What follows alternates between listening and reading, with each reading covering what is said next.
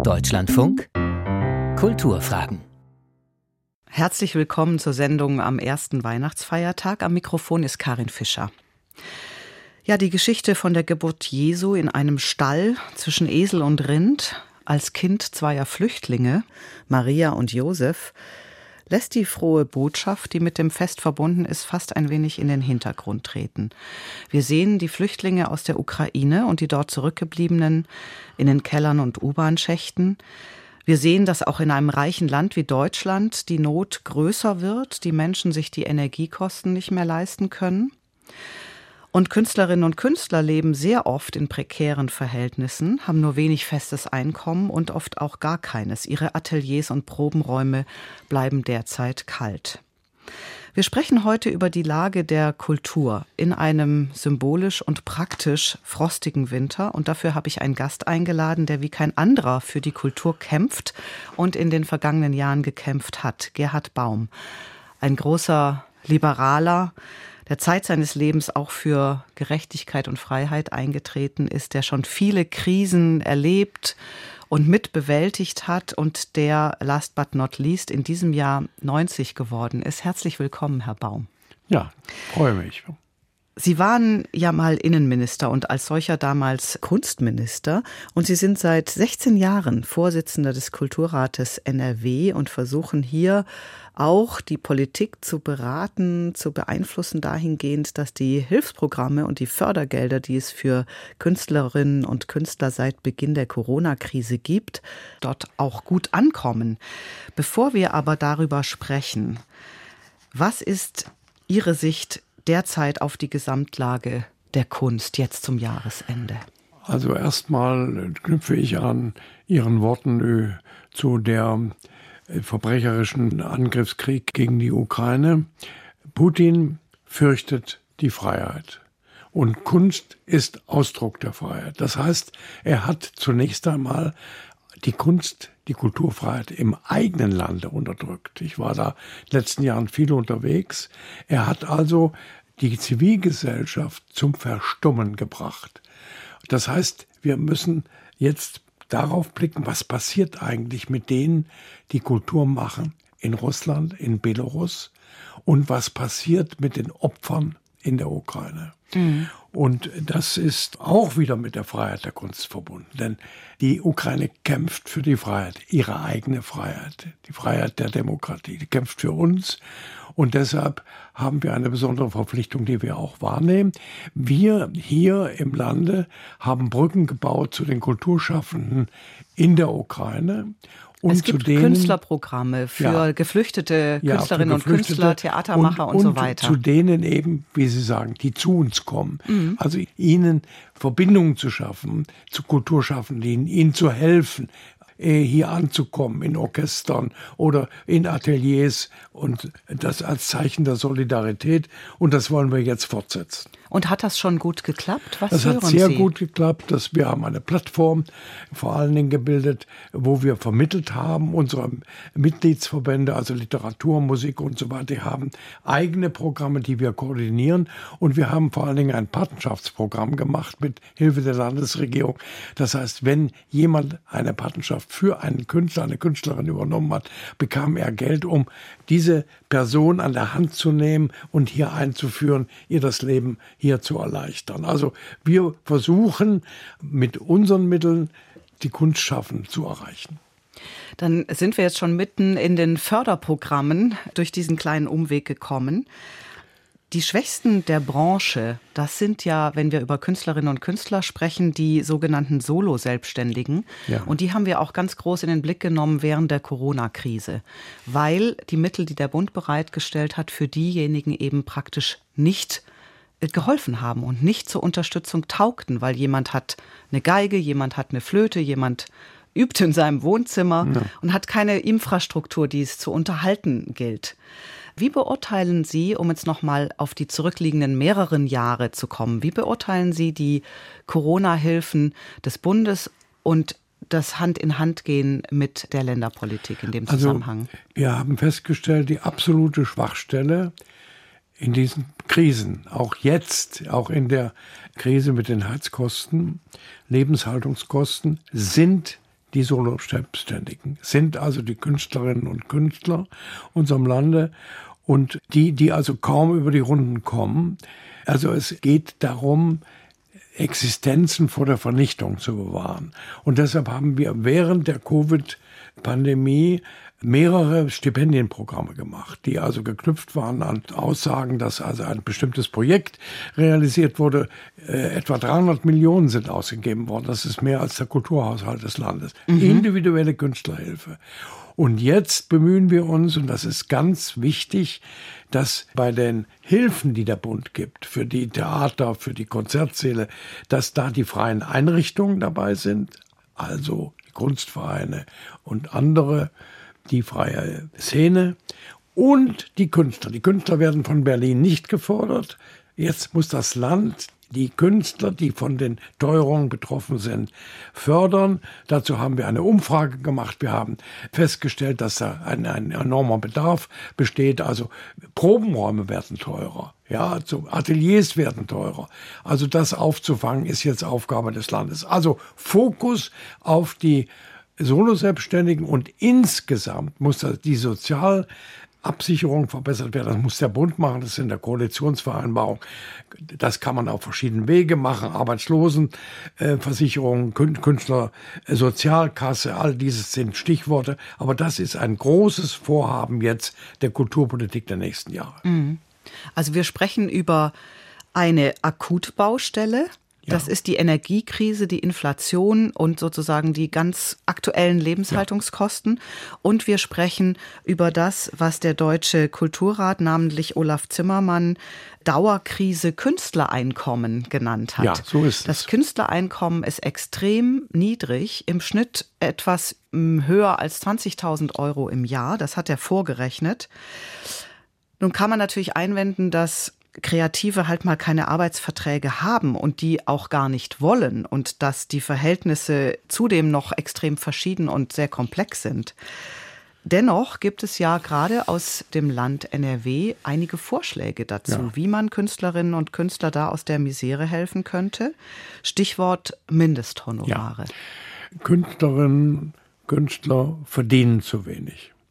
Und wir, das Land hat jetzt äh, mit äh, unserer vollen Unterstützung ein Kulturgesetz verabschiedet in der letzten Legislaturperiode. In dem ist vorgeschrieben, dass in dem Moment, wo das Land fördert, bestimmte Mindesthonorare gezahlt werden müssen. Das Niveau der Bezahlung soll angehoben werden. Wenn das nicht geschieht, gibt es keine Förderung. Das ist verpflichtend. Da, wo Geld des Staates oder der Länder mit drin steckt. Ja, hier des Landes Nordrhein-Westfalen. Ja. Problematisch ist das äh, für die viele Gemeinden. Ich lenke ohnehin den Blick auf die Finanzsituation der Gemeinden. Mhm. Hier in Nordrhein-Westfalen, aber auch in anderen Bundesländern tragen die Kommunen eine große Last. Etwa 80 Prozent der Kulturförderung hier im Lande erfolgt durch die Kommunen. Deshalb müssen wir unabhängig davon auf die Kommunen blicken. Was passiert da in den nächsten Jahren? Bricht da die Kultur ein? Große Sorge, die, die Kommunen müssen entlastet werden. Das hat damit und, zu tun, dass Kultur als freiwillige Leistung ja, zählt und gerne gegen Kitas aufgerechnet ja, wird. Ja. Dagegen steht aber das Kulturgesetzbuch, das sich NRW sozusagen selbst geschrieben hat. Ja, das betrifft aber leider nicht die Kommunen. Das okay. betrifft nur das, was das Land selber macht.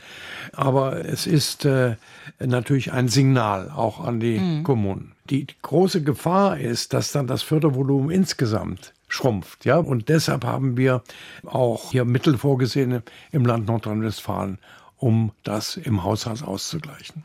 Ich möchte noch mal ganz allgemein fragen, Gerhard Baum, was haben Sie, was sollten wir alle aus der Corona-Krise lernen in Bezug auf die finanzielle Situation und Unterstützung von Künstlerinnen und Künstlern, Musikerinnen und Musikern, der Künste überhaupt, der Kultur? Also man kann immer nur wiederholen, Kunst ist eine Tochter der Freiheit. Das heißt, Kunst ist wichtig, auch für unsere Demokratie. Kunst ist wichtig in dem Sinne, dass sie uns äh, die Zukunft öffnet, dass sie die Gesellschaft vordenkt, dass sie nachdenkt, dass sie Impulse gibt. Und für den einzelnen Menschen ist es ganz wichtig, auch gerade in der Krise, dass er Orientierung bekommt. Also es hat sich Gott sei Dank während der Covid-Krise gezeigt, dass äh, das Bewusstsein, wie wichtig Kultur in unserer Gesellschaft ist, gewachsen ist. Möglicherweise haben die Leute plötzlich festgestellt, was fehlt. Es war ja zeitweise so, dass wir gleichgesetzt wurden mit x-beliebigen Freizeitvergnügen. Wir sind kein Freizeitvergnügen. Wir sind ein, ein wichtiges Element einer demokratischen Gesellschaft. Ohne dieses Element hat sie keine Zukunft. Auf der anderen Seite gehen die Menschen natürlich für höhere Löhne auf die Straße oder auch gegen Rassismus. Aber wir haben noch keine Menschen auf die Straße gehen sehen für Kultur während der Corona-Krise oder danach. Der Hamburger Kultursenator hat schon während der Pandemie auch gesagt, dass es jetzt darum geht, vor allem, dass man die gesellschaftliche Relevanz der Kultur auch sozusagen über die Rampe bekommt und nicht ja. nur behauptet. Wie geht das? Ja, das über die Rampe bekommen hat dann noch einen, einen ganz äh, aktuellen Bezug. Wir stellen einen gewissen Publikumsschwund fest. Der hat verschiedene Gründe. Man nimmt an, es gibt Untersuchungen. Bei den Älteren ist es die Angst vor Ansteckung oder andere haben entdeckt, man kann das ja auch wunderbar alles von zu Hause machen. Es ändert sich auch das Publikum. Die Strukturen ändern sich. Es ist also eine Aufgabe der Kultureinrichtung nachzuspüren, welche Gründe für diese Zurückhaltung da sind und dagegen anzugehen. Das Bewusstsein aber, meine ich, auch bei den politisch Verantwortlichen, auch in Berlin, dafür, dass Kultur eine Sonderrolle spielt in der Gesellschaft, ist gewachsen. Sie können das ablesen an der jetzigen Hilfe. Die eine Milliarde, die im Bund für Abfederung der Teuerung äh, zur Verfügung gestellt wird, ist neben den Krankenhäusern die einzige Förderung, die aus dem großen Topf herausgenommen wurde und in ein eigenes Etat-Element verwandelt wurde. Darin äußert sich ein Respekt vor der Aufgabe der Kultur. Sie haben es benannt, das Theaterpublikum, das Kinopublikum ist nicht ganz zurückgekommen nach der Pandemie.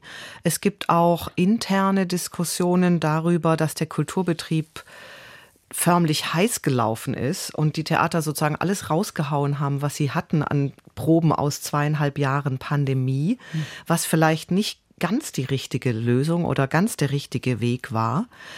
Derzeit ist es vielleicht auch ein bisschen so, dass die Theater, die sich seit jeher extrem politisiert geben, womöglicherweise die Bedürfnisse ihres Publikums nicht mehr so ganz im Auge haben. Was hören Sie sozusagen von der anderen Seite der Bühne? Was hören Sie von den Menschen, die die Theater verantworten? Ganz unterschiedliches.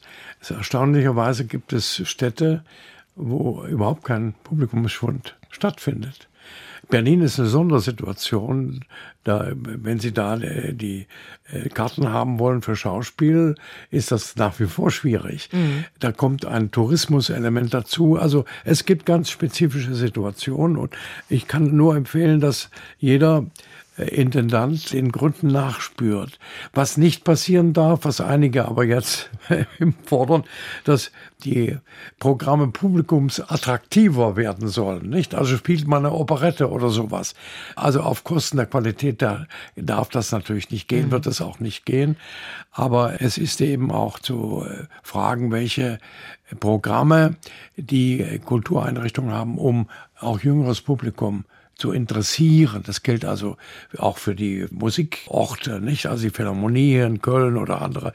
Das tun sie ja auch, nicht? Dass neues Publikum herangeführt wird. Woher sollen denn die Menschen wissen, was in der neuen Musik passiert, wenn sie nicht herangeführt werden? Ich finde überhaupt ganz wichtig, dass Kulturpolitik daran besteht, auch der Sender, dass sie sagen, was müssen denn die Leute wissen? Was ist denn interessant? Was müssen wir ihnen vermitteln? Nicht, was sie wissen wollen, nicht nicht wahr, sondern was der alte Samuel Fischer, der Verleger, hat gesagt, ich mache Bücher, die die Leute lesen sollen, ja. Mhm. Und der Deutschlandfunk macht das ja. Mhm. Andersrum nochmal gefragt, was bedeutet es, wenn, wenn Kultur nicht mehr als Kit der Gesellschaft als Aufklärungsmittel, als Unterhaltung, ja, aber auch als Störfaktor dieser Gesellschaft wirken kann, weil sie nicht mehr zur Verfügung steht zum Beispiel. Naja, die steht ja zur Verfügung und sie ist natürlich ein Störfaktor. Sie muss es auch sein. Sie polarisiert, sie verstört, sie geht ins Unbekannte manches wird äh, äh, nicht bleiben. Ja, auch das muss gewährleistet werden, dass Kunst scheitert. Also Kunst ist ein, ein Experimentierfeld mhm. und übrigens weltoffen. Wir haben ja hier leider in unserer Gesellschaft einen zunehmenden Trend bei Minderheiten, sich abzuschotten von der Welt. Ja, wieder die Heimat, die Nation. Und Kunst ist weltoffen. Kunst existiert nur im Austausch, auch jetzt mit dem globalen Süden. Hat immer so funktioniert. Also wenn man Kunst nicht hätte, müsste man jetzt äh, alles tun, um sie zu stärken und äh, in die Wege zu leiten. Sie sind ja politisch immer noch extrem aktiv. Äh, haben Sie denn selbst auch Zeit, zur Kultur zu gehen? Sie sind vor Corona 25 Jahre lang zu den Donau-Eschinger Musiktagen gereist und haben die auch mit verantwortet. Wie war das für Sie jetzt wieder in ein Konzert oder im Theaterstück zu sitzen? In der Zeit, wo man so Regelungen ausgesetzt war, so weit auseinander saß und das war nicht angenehm. Aber ich bin voll wieder dabei, nicht? Also ich, mhm. ein Leben ohne Kultur könnte ich mir nicht vorstellen. Kultur bereichert mich in, in jeder Beziehung, in alle Bereiche der Kultur interessieren mich und deshalb ähm, nehme ich auch alles wahr, was ich jetzt wahrnehmen kann und äh, auch in verschiedenen Städten. Wir sind ein Kulturstaat, nicht? Die Deutschen sind es in besonderer Weise, weil wir, weil wir haben ja eine pluralistische Staatsstruktur, eine föderalistische Staatsstruktur. Wir sind viel vielfältiger als die Franzosen. Wir haben große Kulturangebote. Hier in Nordrhein-Westfalen haben wir allein 16 äh, Orchester, wir haben Bühnen. Wir sind stolz auf das, was Kultur in unserem Land Die bewirkt. Theaterlandschaft ist Weltkulturerbe. Theaterlandschaft. Immaterielles. Äh, ja, also, mhm. Von der bildenden Kunst ganz zu schweigen, von der Literatur. Nein, wir müssen alles tun jetzt, damit Strukturen nicht kaputt gehen. Wenn die Strukturen mal kaputt gegangen sind, dann wird es sehr schwierig, dass sie wieder aufzubauen. Und es wäre jetzt wirklich fatal. Wir haben vieles gerettet über Covid hinweg. Wenn jetzt durch die Teuerung die Geretteten jetzt in Not kämen. Das heißt, das wir denken wir nicht nach über Schließtage bei Museen oder einem anders gearteten Theaterprogramm im Sinne von Bündelung. Denkt man in der Kulturpolitik radikaler nach? Nein, das, ich glaube nicht, dass wir die, das Angebot radikal ändern müssen. Natürlich müssen wir ganz unabhängig von all den Krisen nachspüren, was in unserer Gesellschaft stattfindet wie erreichen wir die Menschen? In, in unseren urbanen Stadtgesellschaften beispielsweise verändert sich vieles. Denken Sie an Menschen, die hier zugewandert sind beispielsweise. Wie öffnen wir ihren Blick für unsere Kulturlandschaft? Und Kunst ist immer ein Teil der Gesellschaft, mhm. des gesellschaftlichen Diskurses, aber sie ist nicht unbedingt immer politisch, nicht? Also äh, ich habe das mal am Beispiel von Picasso äh, zu erläutern versucht. Guernica war natürlich ein politischer Ausdruck. Die Porträts der weinenden Dora Maar natürlich nicht, ganz persönlich. Also dem Künstler vorzuschreiben, dass er irgendwas, eine politische Botschaft haben muss, das ginge meines Erachtens zu weit. Apropos politisch, eine Frage, die ich Ihnen als Kämpfer für Freiheit und Gerechtigkeit aber schon noch stellen muss, speziell in diesem Jahr. Was ist Ihre Haltung zu den Aktionen der Last Generation, der letzten Generation, die sich mit Klebstoff an Kunstwerke kleben?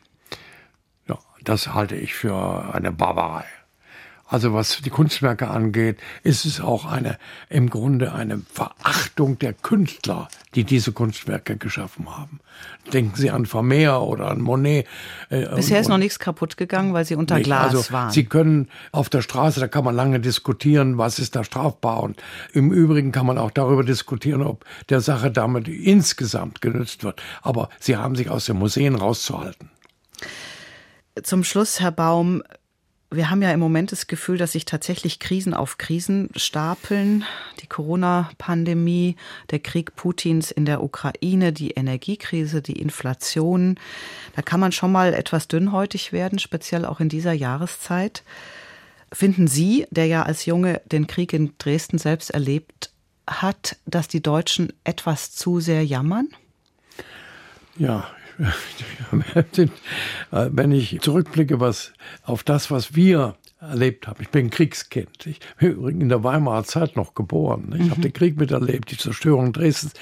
Dann muss ich sagen, mein Gott, warum seid ihr so wehleidig? Nicht? Wir haben Stromsperren gehabt. Ich bin in Köln im Mantel ins Theater gegangen. Nicht? Und das muss ich nicht alles wiederholen. Aber wir müssen widerstandsfähiger sein und wir müssen begreifen, das ist unser Krieg. Dort wird für die Freiheit gekämpft. Das ist kein regionaler Konflikt. Was der Diktator dort macht, erreicht die ganze Welt. Das Wertesystem der Völkergemeinschaft, der Vereinten Nationen, der UNO-Charta Frieden und Menschenwürde zusammenzubringen, wird hier in intensiver Weise gestört.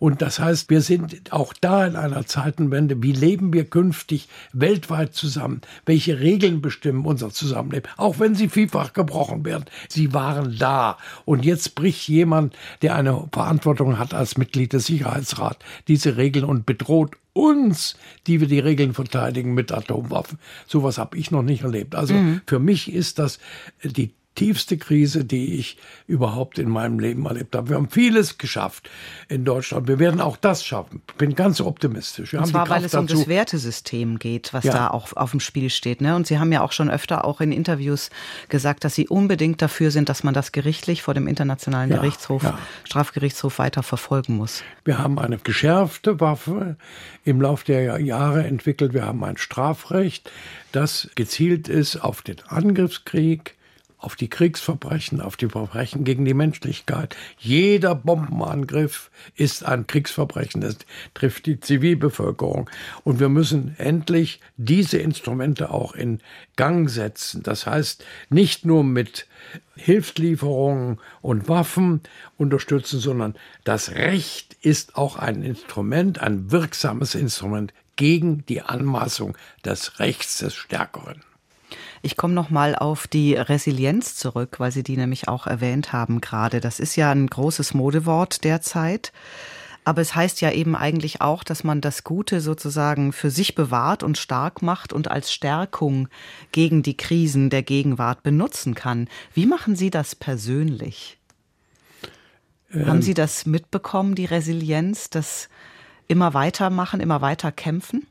Ja, also wer glaubt, dass wir hier auf einer Insel der Glückseligen leben, mit einer gefestigten Demokratie, natürlich sind wir eine gefestigte Demokratie, aber eine Demokratie, die nicht gefährdet ist, der unterliegt einer gefährlichen Fehleinschätzung. Unsere Demokratie ist bedroht zum Beispiel von Menschen, die sich von dem Grundgesetz verabschiedet haben, die sozusagen ausgewandert sind aus dem Grundgesetz, äh, die gleichgültig sind, die unsere Spielregeln nicht mehr akzeptieren. Das sind nicht nur die Reichsbürger, das sind die Gefahr, sagt der Generalbundesanwalt mit Recht, kommt aus der Mitte der Gesellschaft. Teile des Bürgertums fangen an, eine Distanz zu entwickeln, bis hin zu einer Verachtung unserer Demokratie. Und das ist eine der Gefährdungen, die wir ins Auge fassen müssen. Das heißt, wir müssen nicht nur über die Demokratie reden, sondern müssen jeder an seiner Stelle sie auch verteidigen. Mhm.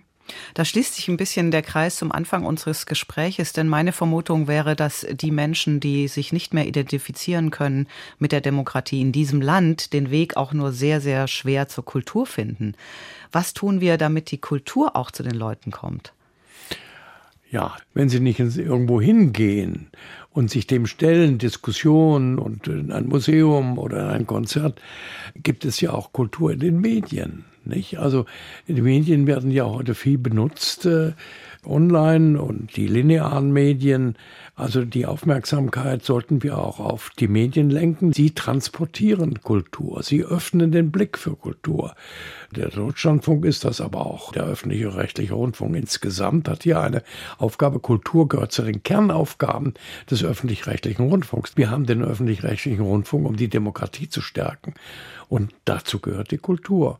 Die kulturelle Bildung ist wichtig in den Schulen, in den Familien. Wir haben also, machen uns Gedanken, wie wir die kulturelle Bildung hier in Nordrhein-Westfalen verbessern können in den Schulen. Das ist auch eine Bringschuld der Politik sagt Gerhard Baum zur krisenhaften Gegenwart und zur Lage der Kultur. Er ist nämlich auch Vorsitzender des Kulturrates in NRW und in diesem Sinne ein großer Lobbyist für die Kultur. Herzlichen Dank fürs Kommen.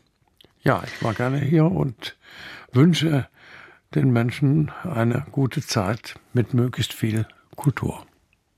Das Gespräch haben wir vor Weihnachten aufgezeichnet. Mir bleibt noch der Hinweis auf die anschließende Sendung, das Porträt einer großen Dichterin, Emine Sefki Özdamar. Danke für Ihr Interesse und fürs Weiterhören. Am Mikrofon der Kulturfragen war Karin Fischer.